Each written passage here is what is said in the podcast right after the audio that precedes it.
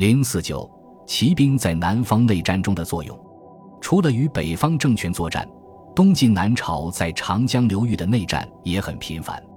当作战双方都是南方化的、以步兵为主的军队时，规模不大的骑兵常在战场上有突出表现，甚至对战局起到决定性作用。南方民众在生活中很少接触马匹，临时起事的民众武装尤其缺乏对骑兵的战争经验和心理准备，往往少量正规骑兵就可以制造很大恐慌。比如东晋末天师道徒在会稽起义。刘牢之率北府兵前往镇压，天师道军据险固守。刘牢之之子刘敬轩率领一支骑兵迂回到天师道军后方，无贼喂马，又据首尾受敌，遂大败。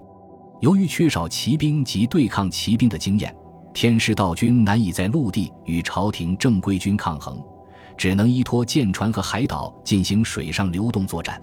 四百一十年，当刘裕率晋军主力出征南燕时，天师道军又从广州起兵，乘战舰从湘江、赣江入长江，直抵建康城外。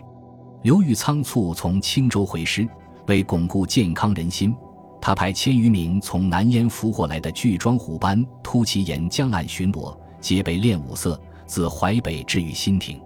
贼并巨关，咸未旦之，给江心洲上的天师道军极大震撼，使其长期不敢上岸决战。南齐武帝萧泽时，昔日天师道起事的会稽、钱塘地区再次发生起义，萧泽遣进兵数千人，马数百匹东逃。负责指挥骑兵的是擅长马术的马军队主陈天福，结果贼众乌合，喂马。官军至钱塘，一战便散。道明帝萧栾没，因其诛杀大臣，激起老将。会稽太守王敬则反叛。在向建康进军途中，百姓十余万人持农具参加。当叛军攻击朝廷军队固守的营垒时，后方遭到朝廷马军冲击，白丁无器仗，皆惊散。敬则军大败，王敬则被朝廷骑兵刺杀。这些战例说明，南朝骑兵虽然规模、战斗力难与北方抗衡，对付江南地区的民变和起义军却占有绝对优势。南朝骑兵在内战中非常重视使用巨装马铠。骑兵在南方内战中的主要对手是步兵，马铠在冲击密集布阵中自然用处较大。但有些非冲击作战的场合，南朝骑兵仍在使用巨装铠，如刘宋元嘉末，政府军进攻汉水流域的蛮人部族，蛮人据险筑堡寨固守，官军以巨装马加设，大破之，斩首二百级。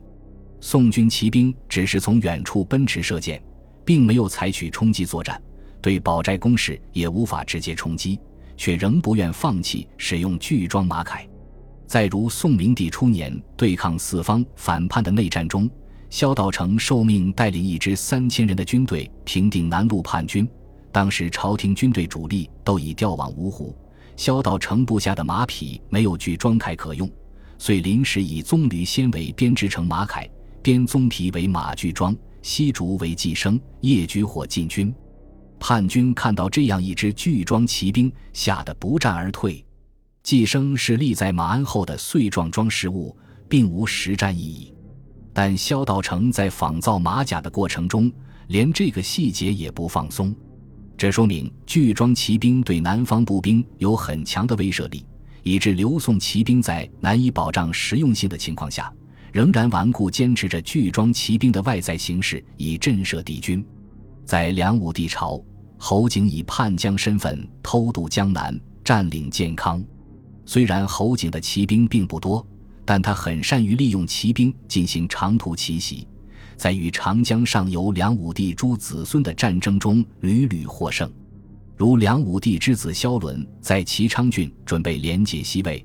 侯景部下任约派铁骑二百奔袭，击败萧伦，并迫使其逃亡。当上游战事越来越激烈时，侯景又派宋子仙率轻骑三百长途袭击颍城，不仅活捉颍州刺史萧方诸及其军府臣僚，还控制了前线凉水军将士的家属，使其不战而溃。在与侯景军队作战过程中，梁军也在总结防范和运用巨装骑兵的战术。在陈霸先部与侯景在建康城外的会战中，陈霸先军三万余人，侯景军步兵万余，铁骑八百余，双方都用铁骑部队对敌布阵进行冲击。当侯景军的营山相继被攻破时，侯景带百余骑兵气硕之刀左右冲阵，试图冲散陈霸先军，未能成功。侯景军全线溃败。从总体上看，由于江南地区水网纵横，丛林较多，并不适合大规模骑兵的集结和展开，所以江南战事都以小规模骑兵的灵活运用为主。从未发生过北方政权间惊心动魄的大规模骑兵会战场面。